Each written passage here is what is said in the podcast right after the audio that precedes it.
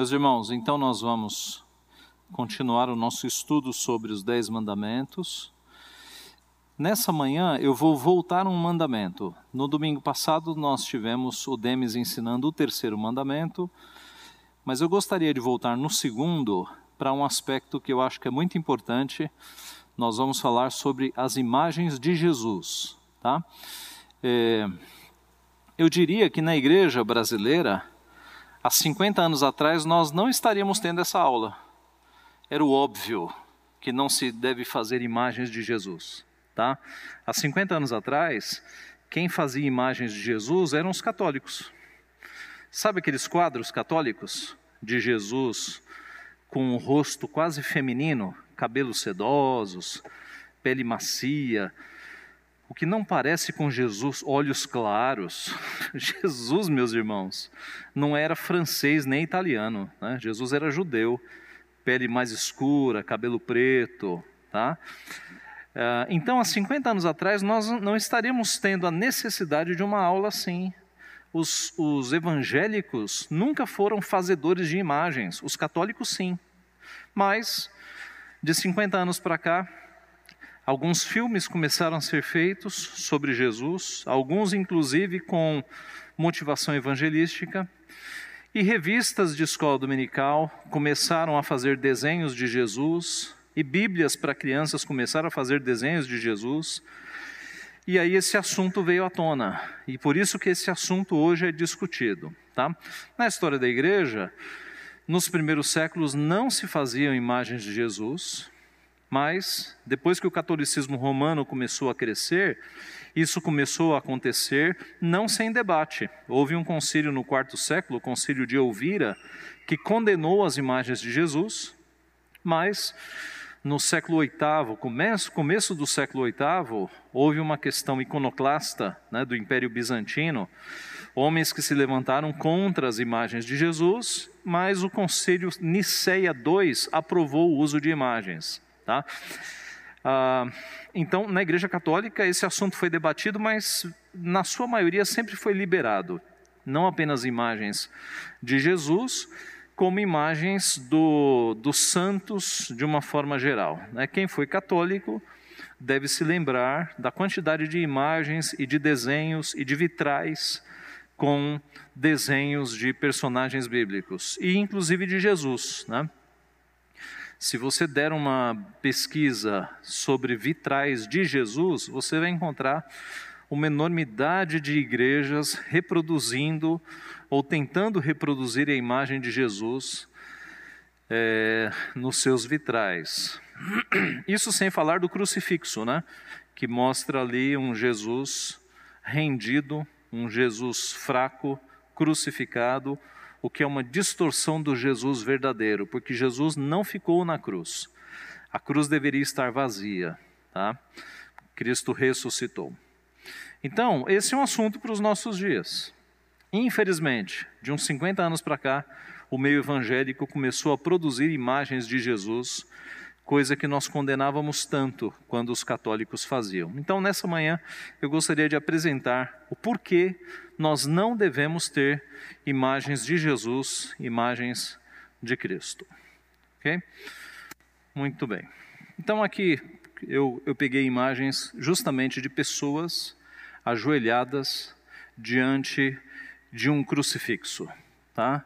Aqui à esquerda especialmente, se eu não me engano, são os dois papas que estão ajoelhados ali diante de um crucifixo. Eu descaracterizei a, a imagem, tá? Para não cometermos o mesmo pecado. Muito bem. Então, algumas perguntas introdutórias. Proibição de se fazer imagens do segundo mandamento, que ficou bem estabelecido no estudo aqui já. É, não farás para ti imagem de escultura. Também se estende a Jesus Cristo? Sendo Jesus Cristo verdadeiro Deus e verdadeiro homem, não seria lícito, não seria permitido representar a sua natureza humana? Esse é um argumento. Jesus foi homem, a gente pode desenhá-lo como homem. E se as representações de Cristo se limitarem ao uso pedagógico, não seria permitido? Ah, pastor, a gente não está adorando, a gente está usando em escola dominical, em revistinha de escola dominical. Pretendo então responder essas perguntas com a apresentação de quatro argumentos. O primeiro deles, a extensão da proibição bíblica. O texto, o segundo mandamento é: Não farás para ti imagem de escultura, nem semelhança alguma do que há em cima nos céus, nem embaixo na terra, nem nas águas debaixo da terra. Não as adorarás, nem lhes darás culto porque eu sou o Senhor teu Deus, Deus zeloso, que visita a iniquidade dos pais nos filhos até a terceira e quarta geração daqueles que me aborrecem e faço misericórdia até mil gerações daqueles que me amam e guardam os meus mandamentos. Êxodo 24 a 6. Eu grifei ali no texto: não farás e não as adorarás. Porque o não fazer está justamente conectado ao não adorar. O mandamento não proíbe que eu faça alguma escultura, por exemplo, de um pássaro ou uma escultura de uma pessoa. As artes não são proibidas no segundo mandamento, tá? Essa é a ideia. Mas é proibido qualquer tipo de arte que leve à idolatria, que, que esteja conectado com a adoração. Então, o não fazer está conectado ao não adorar. Por quê? Porque você vê na história do povo de Deus o próprio Deus mandando fazer alguns tipos de arte, alguns tipos de escultura, que não serão objeto da adoração. Então, por exemplo, em Êxodo 25, 18, o Senhor instrui Israel a fazer dois querubins de ouro e a colocá-los no propiciatório do tabernáculo. Então você se lembra que na Arca da Aliança, a tampa da Arca da Aliança se chama propiciatório. E nessa tampa você tem dois querubins com as asas tocando-se. Aquilo foi obra de escultura. Você se lembra que Deus capacitou Bezalel e Aoliabe para serem peritos em toda a obra de arte, de escultura, de estofados, de estofos, de entalhação de madeira, para lidar com objetos, objetos preciosos. Então, havia arte ali no tabernáculo, tá? e no templo também. Em Números 21, 8, Moisés é ordenado a fazer uma serpente ardente e colocá-la em um poste. Lembram-se disso? Havia uma, uma pestilência de serpentes abrasadoras, tá? Em algumas versões, serpentes vermelhas, por isso abrasadoras vermelhas. E Deus, a, a saída que Deus deu, era um castigo de Deus, na verdade, né? As serpentes abrasadoras, e Deus, por misericórdia, falou: Você me faça uma serpente, coloque numa estaca, e todos aqueles que olharem para a serpente serão curados.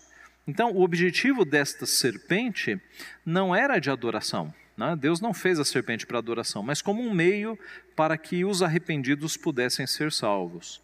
Aliás, essa analogia é usada no, no Novo Testamento. Né? Do modo como essa serpente foi levantada, Cristo foi levantado para a salvação. Mas observe o que aconteceu quando, séculos mais tarde, esta serpente que não era para adoração virou adoração. Alguém leia, por favor, segundo Reis 18:4. Removeu os altos, quebrou as colunas e deitou abaixo o poste ídolo, e fez em pedaços a serpente de bronze que Moisés fizera. Porque até aquele dia os filhos de Israel lhe queimavam incenso, e lhe chamavam Neustã. Neustã. Muito bem. Observe que a serpente era de bronze, né? o bronze tem um tom meio avermelhado, né? então Deus já fez de propósito. Passados alguns séculos, é, este, esta serpente ganhou até nome, Neustã, e ela estava sendo adorada, virou idolatria. E Ezequias é louvado no texto porque ele justamente derrubou né, essa serpente que havia virado idolatria. Então veja, foi Deus que mandou fazer a serpente, só que ele não mandou fazer para adoração. Quando virou adoração, a ordem foi: deve ser derribada. No templo havia imagens de romãs, de lírios, de bois, de leões, bois e querubins. Então havia esse aspecto artístico também, de obras de animais, de frutos e de, de vegetação, de folhas, de romãs, como obra artística no templo. Tá? Abra em 1 Reis 7, em que estão todos esses versículos. 1 Reis capítulo 7, veja o verso 18. Observe, nenhum destes elementos era para adoração, era para enfeite. Tá? Era para beleza, porque a arte vem de Deus. O que é belo vem de Deus também. Por isso Deus capacitou Bezalel e Aoliabe. 1 Reis 7,18 Fez também romãs em duas fileiras por cima de uma das obras de rede, para cobrir o capitel no alto da coluna. O mesmo fez com o outro capitel.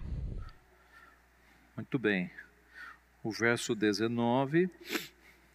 Os capitéis que estavam no alto das colunas eram de obra de lírios, como na sala do templo, e de quatro côvados o verso 25: Assentava-se o mar sobre doze bois.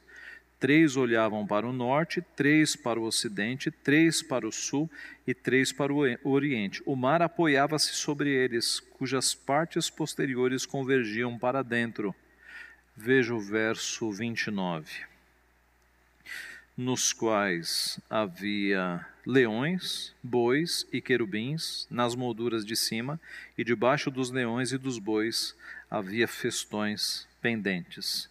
Eh, tem mais ocorrências na na, na casa de Salomão você também tem esse tipo de arte, tá? Então a arte não era proibida em Israel. A proibição era você fazer uma obra de arte, uma obra de escultura para adoração, tá? Era essa conexão. Então as obras de arte desconectadas da adoração são permitidas.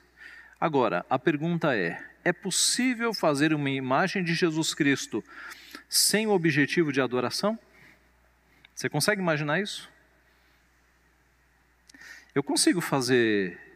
Se, se eu desenhar um boi, se alguém desenhar um boi com com precisão, duvido que você caia no chão para adorar o boi. Alguém? Acho que não, né? Agora, como desconectar a figura de Cristo da adoração? Se Cristo é o alvo da nossa adoração. Então, se alguém fizer uma bela obra de arte, bem feita mesmo, com um suposto rosto de Cristo, eu duvido que o teu coração não seja tentado a se afeiçoar àquela imagem. Porque Cristo é o alvo do teu amor. Então não dá para representar Cristo, gente, porque não dá para desconectar Cristo da adoração. Quando se desenha Cristo, automaticamente você está desenhando aquele que deve ser o centro da nossa adoração. Então não tem como desenhar Jesus Cristo sem evocar o sentimento de afeição, amor e adoração. Este é o problema. É possível fazer uma imagem de Jesus sem objetivo de adoração? Se Jesus é o alvo da nossa adoração, é possível fazer uma imagem neutra? Sem conotação religiosa, é possível desenhar ou esculpir um Cristo não religioso? É possível você ter um Jesus não religioso? Para um católico é impossível ver o rosto de Maria sem objetivo religioso. Para nós é tranquilo. Para nós é tranquilo. Se eu vir um desenho de Maria, o meu coração não vai ficar tentado a adorar Maria. Por quê? Porque biblicamente nós sabemos que ela não é alvo de adoração, mas para um católico romano vai ser muito difícil. Percebe, meus irmãos? Então aí está a quebra do mandamento. Quando você faz alguma representação que está conectada à adoração ou que fará com que alguém seja tentado à adoração. Esse é um primeiro aspecto. O pastor Lorene Bittner explica o seguinte, no livro clássico Catolicismo Romano. Conservada em segredo, como foi a sepultura de Moisés, e sem dúvida por motivos semelhantes, o aspecto físico do Deus homem precisou ser mantido além do alcance da idolatria. Os assim chamados quadros de Cristo não são subsídios para o culto, mas antes um impedimento. E para muitos representam uma tentação para essa mesma idolatria contra a qual as Escrituras advertem com tanta clareza. Então, assim como o corpo de Moisés, Deus deu um sumiço nele, porque imagine se a sepultura de Moisés fosse conhecida. O tanto de peregrinações, né, de orações que seriam feitos a Moisés. Deus deu um jeito com o corpo de Moisés para que ninguém soubesse onde ele está. Lorane Bittner diz que a mesma coisa quanto à imagem de Jesus Cristo. Nós não temos um desenho de Jesus Cristo que veio até os nossos dias. Ué, mas naquela época eles faziam desenho? É claro que faziam. Você tem desenhos desde o Antigo Testamento que às vezes os arqueólogos encontram, mas de uma forma misteriosa, nenhum desenho de Cristo veio para nós. Percebe? É claro que um católico diria: e o Santo Sudário? Já ouviram falar no Santo Sudário? É, um, é uma fraude, na verdade, né? Aquilo ali é uma, uma é uma armação, é, já, foi, já foi desmascarado. Mas a lenda que eles quiseram é, implantar, a narrativa, foi de que o pano que cobriu o rosto de Jesus, quando tirou, estava lá o rosto exatamente. Faça o teste em casa. Coloque tinta no seu rosto, coloque um pano para ver se vai sair depois o desenho certinho do seu rosto. Não vai, gente. Aquilo ali foi uma armação. Já fizeram testes químicos no Santo Sudário e descobriram que é uma fraude. Alguém fez aquilo ali para fins de idolatria. Tá? Não temos um desenho de Jesus Cristo, não sabemos como ele foi, e nós não sabemos porque Deus não permitiu, justamente para que não virasse idolatria. Pergunta 109 do Catecismo Maior de Westminster diz assim: Quais são os pecados proibidos no segundo mandamento?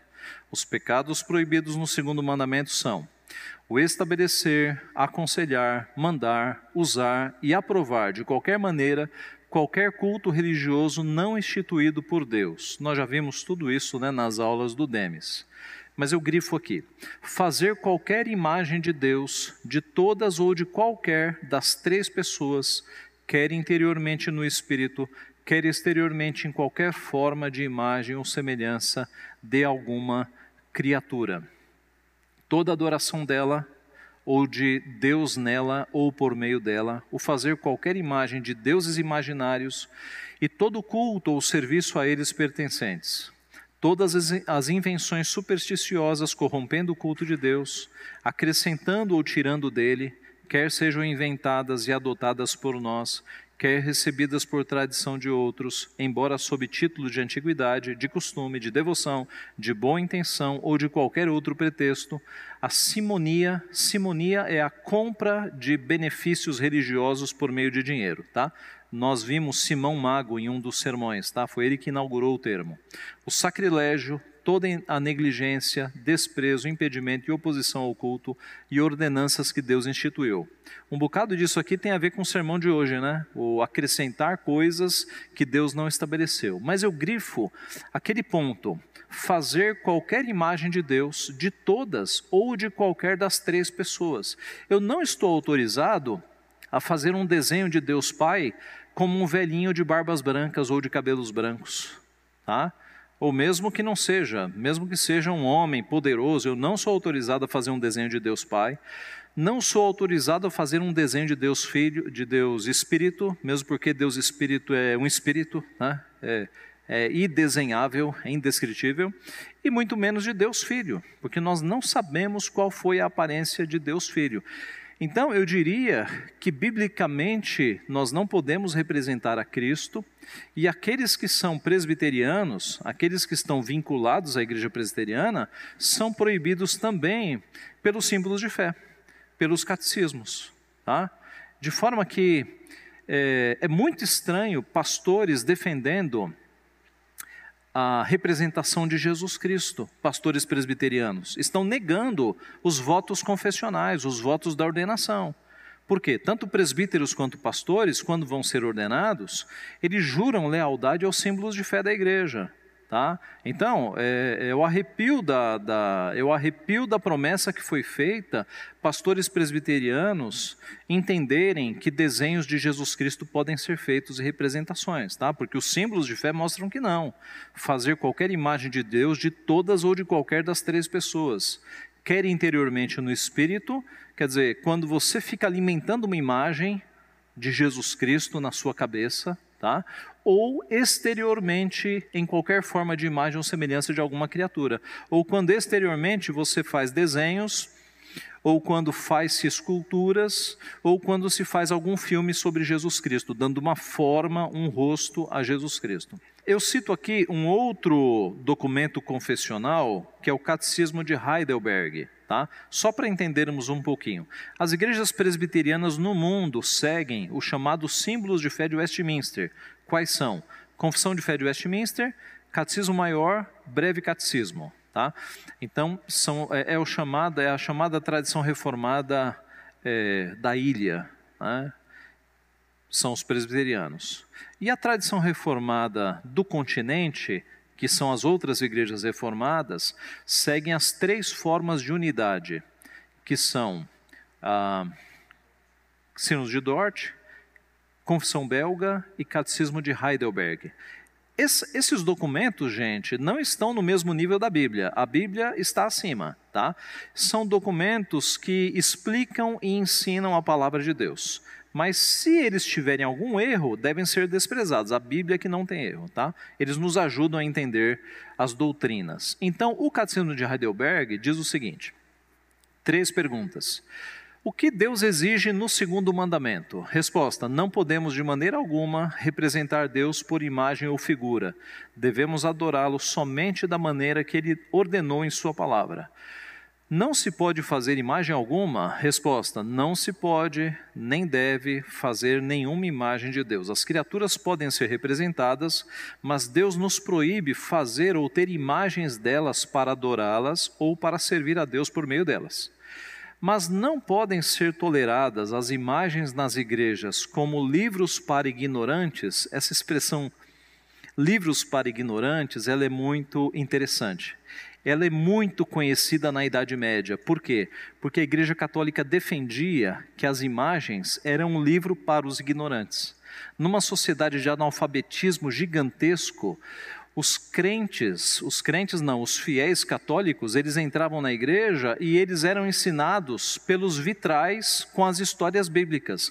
Então, é, essa frase é muito conhecida e defendida na Igreja Católica. As imagens são úteis, elas são livros para os ignorantes. Quem não sabe ler tem as imagens. Tá? Veja a resposta protestante. Não, porque não devemos ser mais sábios do que Deus. Ele não quer ensinar a seu povo por meio de ídolos mudos, mas pela pregação viva de Sua palavra. Essa é a resposta protestante. Deus não quer ensinar o povo por meio de imagens, ídolos mudos, mas por meio da Sua palavra. João Calvino disse o seguinte, no prefácio das Institutas. Patrístico era quem afirmou ser horrenda abominação ver-se pintada em templos de cristãos a imagem, seja de Cristo, seja de qualquer santo. Tampouco foi isto pronunciado pela voz de um único homem, mas até decretado por um concílio eclesiástico, que não se pinte em paredes o que se adora.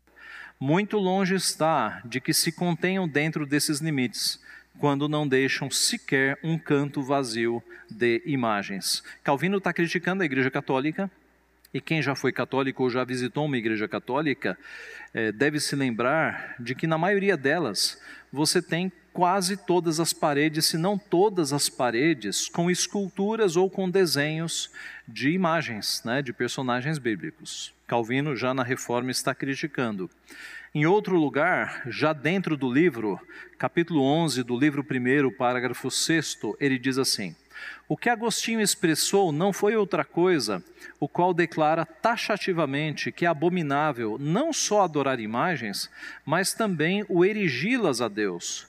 Contudo, tampouco ele está dizendo outra coisa, senão o que havia sido decretado muitos anos antes no Concílio de Elvira.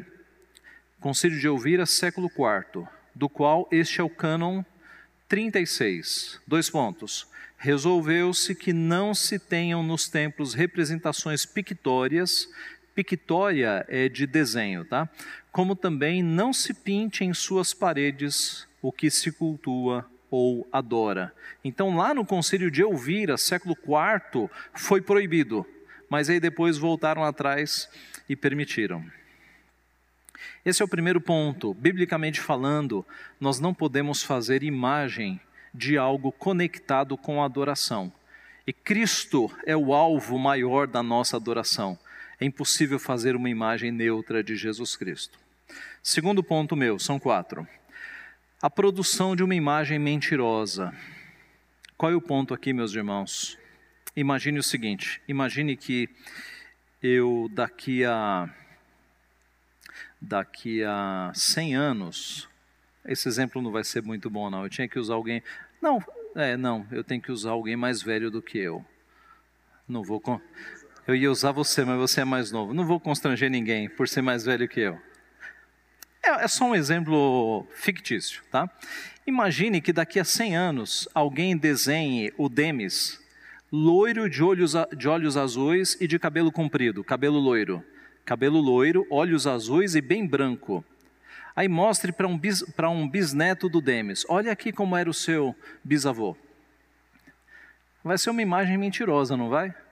Vai ser uma grande mentira, porque ele não é nem loiro, nem cabelo comprido, vai ser uma mentira. Então, as imagens que são feitas, atribuídas a Jesus Cristo, são mentirosas. Nós estamos mentindo com a imagem do nosso redentor, estamos brincando com a imagem do nosso redentor.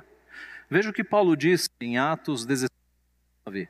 Sendo, pois, geração de Deus, não devemos pensar que a divindade é semelhante ao ouro, à prata ou à pedra, trabalhados pela arte e imaginação do homem. Paulo está em Atenas, defenestrando biblicamente aquela idolatria, e ele mostra este ponto que nós não devemos pensar que a divindade deve ser trabalhada por meio da imaginação e da arte do homem.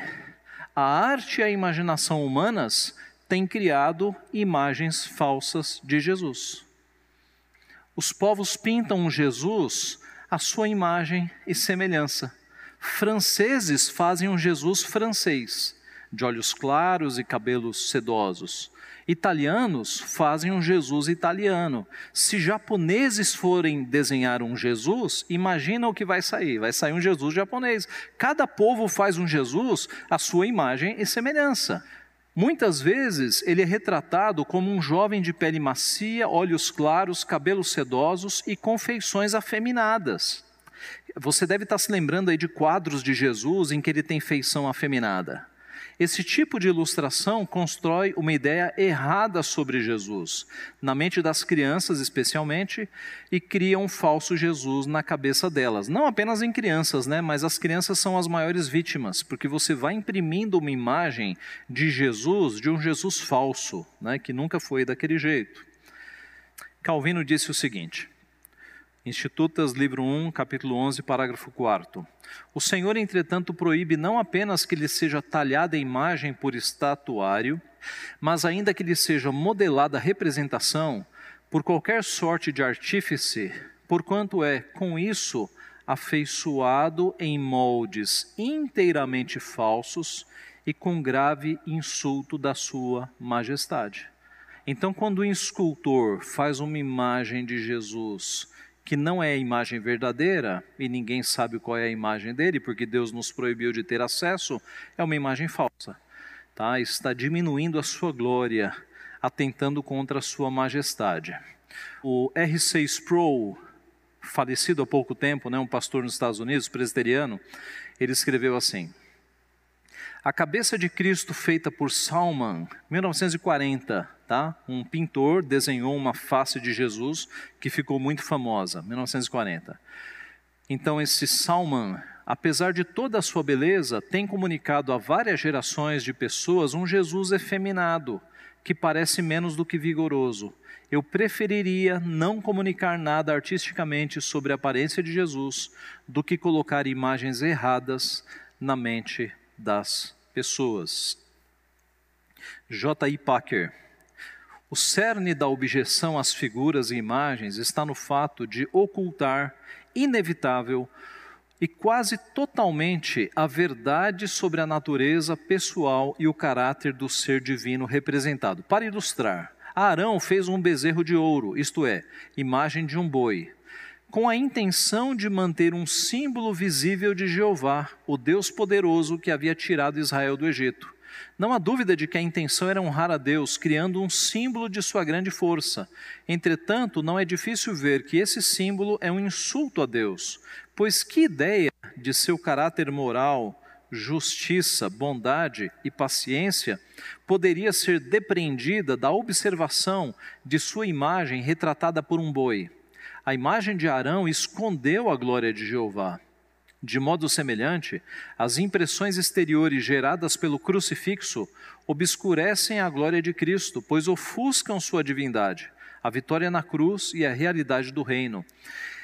Ele, o crucifixo, aponta apenas a fraqueza humana, pois esconde sua força divina. Representa a exatidão da dor, mas não mostra a realidade de sua alegria e força. Em ambos os casos, o símbolo perde valor pelo que deixa de transmitir o mesmo acontece com as outras representações visuais da divindade. Então, assim como o boi que foi, que foi é, feito ali do ouro, das joias do povo, com a intenção de representar a, a Jeová, tá? Porque era justamente o elemento de ligação com os céus era o sacrifício de animais, era, era esse o símbolo. A intenção foi boa, vamos criar aqui uma imagem concreta do nosso Deus para que o povo a adore. E Deus não se agradou nada daquele tipo de idolatria. Por quê? Porque a imagem de um boi diminui a glória do nosso redentor, não tem nada a ver com o nosso redentor. Tá? Então, da mesma forma, a imagem de um Jesus morto numa cruz, num crucifixo, diminui a sua glória não expressa a vitória do Cordeiro na cruz, que, aliás, nos seus últimos momentos, bradava, não cochichava. Quando ele diz está consumado, é por meio de um grito. Tá? Não é um pobrezinho que está na cruz. Algumas obras artísticas transmitem uma ideia de pobrezinho. Quem assistiu aqui uh, o filme Paixão de Cristo? Do. Como é que se chama o do Mel Gibson. Eu assisti no cinema também, um monte de gente assistiu, né? Eu fui assistir porque era só o que se falava na época, e os relatos, você se lembra, diziam de pessoas saindo chorando do cinema, com dó de Jesus Cristo. Meus irmãos, isso é uma representação totalmente falsa. Você ter dó de Jesus Cristo na cruz, você deveria chorar por você próprio, né? não por Cristo que é vencedor na cruz. Tá? Eu assisti na época, não sei se hoje eu iria, né? mas era uma época diferente, eu não tinha tantas luzes também quanto ao mandamento. E na hora eu fiz um, um eu escrevi um artigo mostrando que o Jesus de Mel Gibson não tem nada a ver com Jesus bíblico, nada a ver, nada a ver. Aquilo é uma invenção, aquilo é uma farsa. E a Maria também não, né? Porque Mel Gibson, sendo um mariólatra convicto, ele fez uma Maria no filme que não tem nada a ver com, com o evangelho bíblico, tá? Uma das cenas, por exemplo, é Pedro se jogando aos pés de Maria, chamando ela de mãe. Onde é que está isso no Evangelho? Tá? Então é um filme mariólatra, além, além de tudo. Tá? Mas é um filme que mostra uma visão distorcida de Cristo. As pessoas saem com dó de Cristo no cinema. Tá? Quando a Bíblia nos faz sair com dó de nós mesmos, de buscar a salvação em Cristo. Ele é o cordeiro que venceu o Lorane Bittner mais uma vez. Em nenhum lugar da Bíblia, nem no Novo nem no Velho Testamento, há alguma descrição do aspecto físico de Cristo. Talvez você tenha se lembrado de Apocalipse capítulo 1. Mas Apocalipse capítulo 1 não é uma descrição física de Jesus, é uma descrição simbólica e metafórica. Uma espada sai da sua boca. Isso não pode ser literal. É a ideia de que a sua boca é poderosa tá? Olhos com chamas de fogo é uma descrição para exaltar o poder do Cristo ressurreto, não é uma descrição física. Mas voltando aqui, nenhum quadro dele foi pintado durante o seu ministério terreno. A igreja não tinha quadros dele durante os quatro primeiros séculos. Os pretensos quadros de Cristo, como os de Maria e dos santos, são mero produto da imaginação do artista. Por isso é que são tantos e tão diferentes. É, uma vez o, o seminarista Timóteo, que trabalhou aqui, que hoje é pastor na Bahia, ele fez uma coleção para mim de todas as imagens que ele conseguiu na internet sobre Cristo. A gente não publicou isso, né, porque seria quebrar o mandamento, mas é impressionante, impressionante. O tanto de imagem diferente que existe de Jesus Cristo. Por quê? é tudo obra da imaginação. Tá? É simplesmente uma mentira dizer que qualquer um deles é um quadro genuíno de Cristo. Tudo o que sabemos sobre o seu aspecto físico é que ele era de nacionalidade judaica, mas com muita frequência ele tem sido representado com traços arianos, brancos e até mesmo com cabelo dourado. Certamente Cristo deve repudiar todos esses quadros forjados de sua pessoa. Ele foi a verdade e nós podemos ter certeza de que ele não aprovaria qualquer forma de falsos ensinamentos. É impossível que algum quadro faça justiça à sua personalidade, pois ele não foi só humano, mas também divino. A divindade não pode ser descrita pela arte e imaginação do homem. Portanto, todos os quadros são igualmente enganadores e ruins. O Butner levanta um aspecto aqui de que é impossível você representar um Deus homem. É possível representar um homem, né? porque é só a natureza humana, mas representar um Deus e homem, uh, João diz: E vimos a sua glória, glória como do unigênito do Pai. Do que, que João estava falando? João viu, nós não vimos. Nós recebemos palavras, não recebemos imagens. Esse é o segundo argumento. Terceiro argumento é justamente esse. A revelação foi verbal, não foi pictória. Pictória tem a ver com desenhos, com imagens, tá? Deus nos deu palavras, Deus não nos deu imagens. Este é o ponto. E aqui eu vou usar um texto mais extenso, que é o texto de Deuteronômio 4. Eu transcrevi ele inteiro para a gente ganhar tempo, fazendo alguns destaques para que você veja a ênfase do texto. Eu destaquei o, o, as questões de visão, as questões dos sentidos, tá? que é a ênfase do texto. Então veja, é Deuteronômio 4.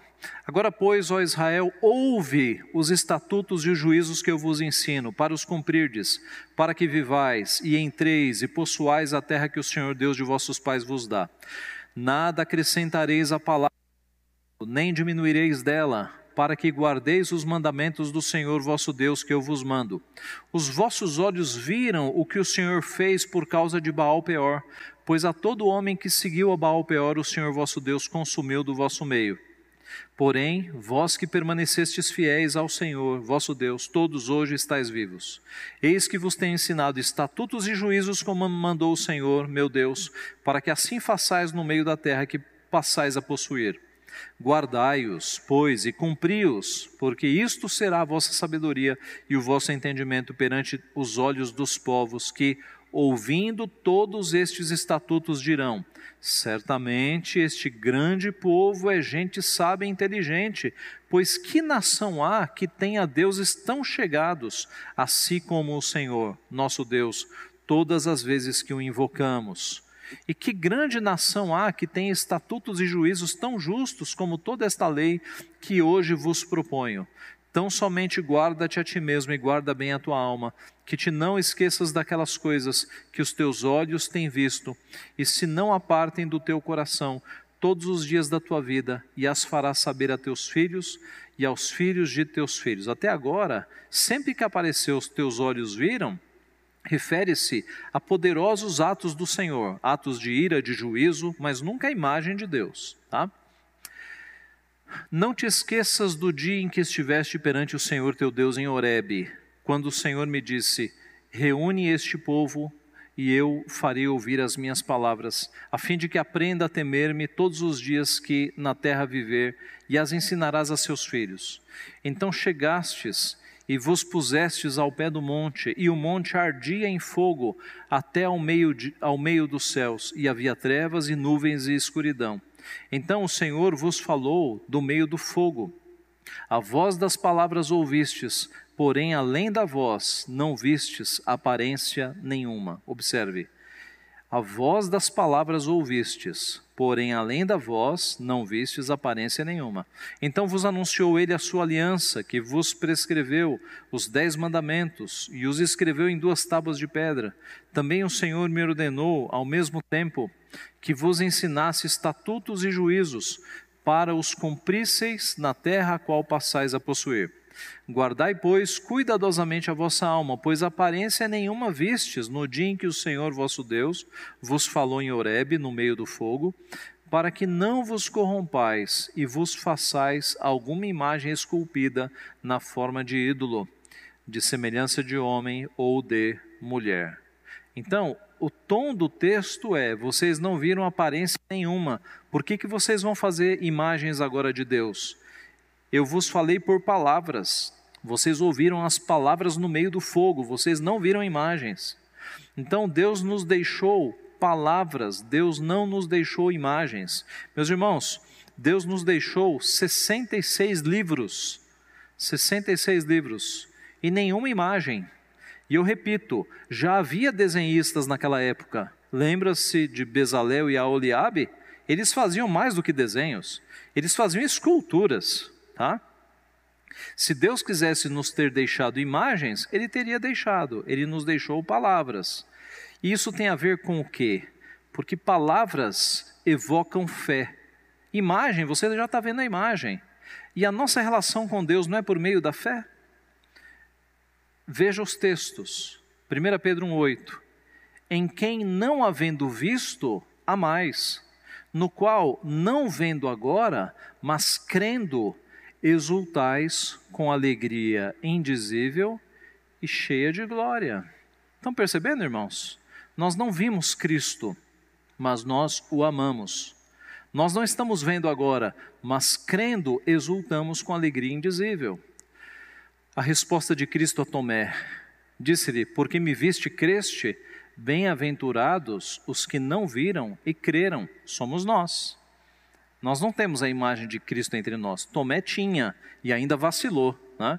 E Jesus fala: Mais bem-aventurados são aqueles que não viram e creram.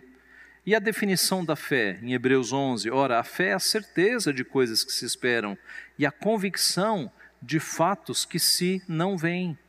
Então, é por isso que Deus nos fala por palavras, não por imagens. É por isso que é pecado você querer ficar tendo uma ideia melhor do que Deus fazendo imagens. Reverendo Josafá Vasconcelos, pastor jubilado lá na Bahia, conhece, né? Ele faz a seguinte pergunta: Será que as crianças de hoje, com todos os recursos visuais que têm, sabem mais Bíblia e mais doutrina do que as crianças no passado que não tinham recursos visuais? Será? As crianças no passado decoravam o breve catecismo. Tá? Eu fui dessa geração de decorar breve catecismo. Hoje as crianças com todos os recursos, será que elas sabem mais? Será que as imagens estão ajudando, meus irmãos? A revelação de Deus nos foi trazida não por imagens, foi trazida por palavras. Então, nós não deveríamos querer dar uma melhoradinha na imagem de Deus fazendo desenhos, tá? Nós deveríamos confiar e continuar nas palavras. William Zabrakel, que foi um pastor é, do que nós chamamos de apologética protestante pós-Assembleia de Westminster, ele escreveu o seguinte: ao contrário, declaramos que fazer imagens da Trindade é expressamente proibido. Não conhecemos a natureza espiritual dos anjos e nem a verdadeira aparência física de Cristo e dos apóstolos. Assim, as imagens feitas deles são sem semelhança. E é vaidade fazer uma imagem e dizer: Isso é Cristo, isso é Maria, isso é Pedro e etc. E mesmo que tivéssemos suas imagens verdadeiras, não poderíamos adorar, honrar, nem nos envolvermos em qualquer atividade religiosa em relação a elas. Os discípulos conviveram com Jesus durante três anos e nos deixaram palavras, não deixaram imagens. Isso é eloquente. Por que, que nenhum discípulo fez lá um desenho? Pois é, por que não tem uma descrição? Olha, Jesus tinha cabelo assim, era de tal altura. Nenhuma descrição. Eles conviveram três anos e não nos deixaram imagens, deixaram palavras. Vivian está chamando a atenção aqui para o fato de que as imagens de Jesus sempre mostram um Jesus muito bonito, tá? de acordo com os padrões estéticos de cada época. Isaías 53 nos mostra um Jesus em que Isaías anteviu, não vimos nele beleza nem formosura. Tá? Então Jesus, ele não chamava atenção por sua beleza. Ah, mas a Bíblia falaria isso? É claro que falaria. A Bíblia não fala que Davi era formoso? A Bíblia não fala que Absalão era formoso? A Bíblia não fala que Saul, o aspecto físico, por causa da sua altura, é que era destacado? A Bíblia poderia falar dessas coisas. A Bíblia fala que Sara era uma mulher bonita, não fala? Quanto a Jesus, não. Isaías 53 nos mostra um Jesus de aparência desfigurada, nenhuma beleza havia que nos agradasse. Então, os quadros de Jesus que o, o colocam como muito bonito, de acordo com os padrões estéticos de quem pinta, são totalmente mentirosos. Tá? Muito bem, então eu termino aqui o ponto 3. Os discípulos conviveram três anos com Jesus e não nos deixaram imagens, nos deixaram palavras. Quarto ponto é o seguinte: parece difícil, mas não é. Ebionismo, nestorianismo, eutiquianismo. Os que fazem imagens de Jesus acusam os que não fazem de docetismo. O que, que, é isso, gente? Não são línguas estranhas aqui, você vai entender tudo. O docetismo foi uma heresia do século II que negava a humanidade de Jesus. Afirmava que Jesus tinha aparência de homem, por causa do verbo doquel, parecer, mas era apenas Deus. A heresia foi condenada em 451 no Concílio de Calcedônia. Então, qual é, o, qual é o contexto aqui? Nos primeiros séculos, muitas heresias cristológicas apareceram. Tá? Tinha um pessoal que dizia: Jesus é só homem, não é Deus. Ele recebeu o poder de Deus no batismo, ficou com o poder de Deus até a cruz e depois o poder foi embora. Ele foi só um homem. Então tinha gente que negava a divindade, afirmava só a humanidade de Cristo. Os ebionitas faziam isso. Do outro lado, tinha os docéticos, que eram os gnósticos também, que entendiam que Jesus não veio em carne, que ele tinha uma aparência de carne, mas se você passasse a mão, era um espírito. Ele só tinha aparência de humanidade. Tá? Era, eles criam desse jeito mesmo, que Jesus tinha aparência de humanidade, mas Passou a mão, não tem nada. É, era só. Jesus era só Deus. Os docéticos criam nisso. Sim, é por isso que a heresia foi condenada. Porque alguém lá se levantou e falou: e como é que alguém mandou colocar? Entendeu? Exatamente. Essas heresias careciam de base bíblica. Quando Niceia, especialmente, um concílio aconteceu, eles pegaram os textos bíblicos e falaram: gente, ele mandou colocar a mão né, para ver, para ver as marcas, né, por a mão no lado, etc, etc. Então, for, mas foram heresias que foram surgindo e foram sendo, sendo condenadas porque não tinham base bíblica. O docetismo era esse. O que, que acontece? O pessoal hoje, evangélicos que fazem imagens de Jesus, de Jesus olham para nós que condenamos e dizem: vocês são docéticos, vocês não entendem que Jesus é humano, porque nós estamos desenhando a humanidade de Jesus e vocês entendem que Jesus é humano. Tem um autor famoso, não vou citar o nome dele, mas que ele vai mais longe. Ele diz o seguinte: para que as nossas crianças não se tornem docéticas, nós deveríamos desenhar Jesus Cristo em abundância, para que as crianças percebessem que Jesus teve um corpo. Meus irmãos, para saber que Moisés teve um corpo, eu não, preciso, eu não preciso de um desenho dele, nunca precisei. Alguém precisou? Para saber que Abraão foi homem e tinha um corpo, você nunca precisou de um desenho, precisou? Por que, que as crianças precisam de um desenho para mostrar que Jesus era, era homem? A Bíblia não está dizendo, tá? Mas nós somos acusados de docetismo, como se nós não crêssemos que Jesus é verdadeiro homem, tá? Então é uma bela desculpa esfarrapada somos acusados de docetismo por não representarmos a humanidade de Jesus. De fato, tratar Jesus como um espírito ou um ser invisível é docetismo. Mesmo, o que não fazemos. Nós não negamos que Jesus veio em carne. Tanto Westminster quanto João Calvino, como a ortodoxia de uma forma geral, crê que Jesus é 100% homem e é 100% Deus. A questão é que, ao fugirem de um equivocado docetismo, os que fazem imagens caem no ebionismo, que é considerar Jesus como um mero homem e é representar uma imagem puramente humana que diminui a sua glória, porque ele não é só homem, ele é Deus também. Caem no nestorianismo, que vê Jesus como duas pessoas separadas. Nestório via Jesus com duas naturezas separadas. Os seus seguidores foram além, passaram a considerar duas pessoas. Jesus Cristo teria dupla personalidade. Então, quando eu desenho um desenho dizendo, olha, eu só estou desenhando a pessoa humana ou a natureza humana, eu estou sendo nestoriano. E o eutiquianismo, Jesus com uma só natureza deificada. Para, o, para Eutiques, ou eutiquianismo, Jesus não era homem e Deus. Jesus era um homem cuja natureza divina absorveu a natureza humana. E aí essa natureza de Cristo passou a ser uma natureza só divina. Tá? Então, observe, é, resumindo, quem fica fazendo desenhos de Jesus pode não cair no docetismo, mas cai em três outros erros, tá? Cai no ebionismo, no nestorianismo e no eutiquianismo. Jesus de fato foi homem, mas não estamos autorizados a dar a imagem dele, porque nós não a temos. Hollywood, até os anos 80, e algumas editoras cristãs conseguiram contar histórias de Jesus sem mostrá-lo. Ele está lá, de carne e osso, mas não aparece a sua imagem, ninguém sabe qual é o seu rosto, a sua altura, a cor da sua pele. Os filmes O Manto Sagrado, de 1953, o Ben-Hur, primeiro, tá? O novo joga fora.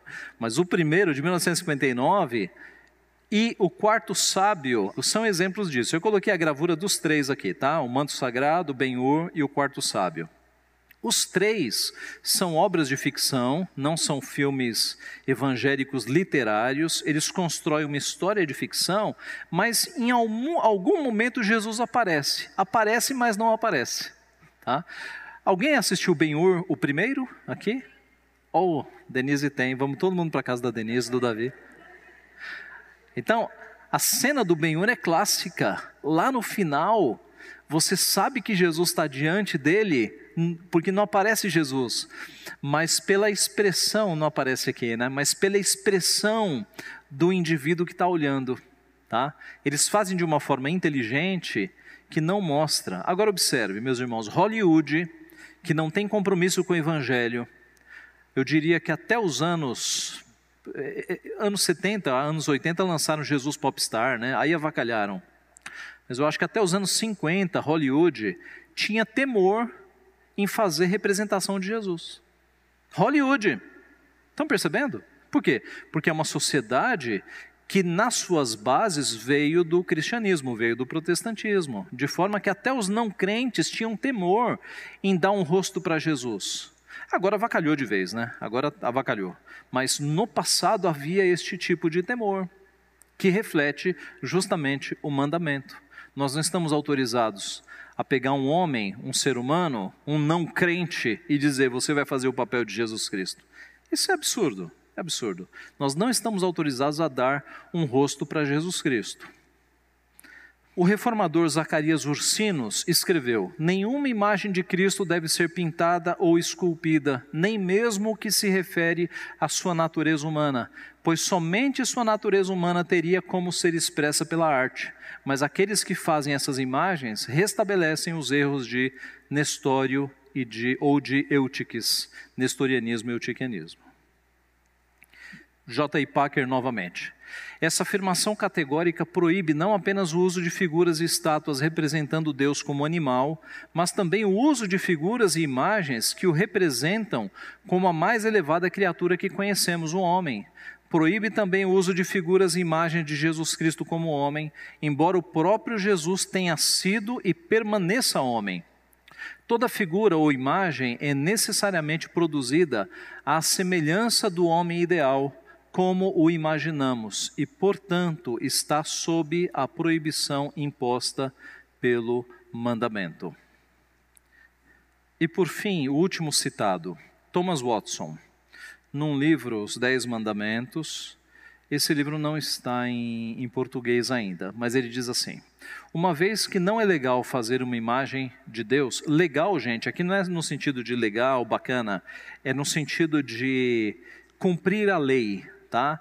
Uma vez que não é cumprimento da lei de Deus, fazer uma imagem de Deus, o Pai, podemos então fazer uma imagem de Cristo, visto que ele tomou sobre si a natureza humana? Não. Epifânios, vendo uma imagem de Cristo na igreja, quebrou-a em pedaços.